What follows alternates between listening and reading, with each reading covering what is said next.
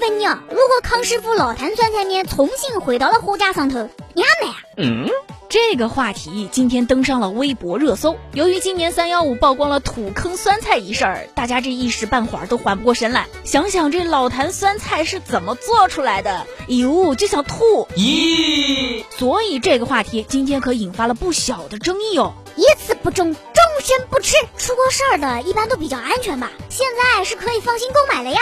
劣迹艺人不许复出，凭啥劣迹的食品就能够重新上架呢？在云南昆明的部分超市啊，老坛酸菜面真的重回货架了。不过，一起出现在货架上的还有崇明县市场监管局在三月二十三号发布的行政建议书等等的文件。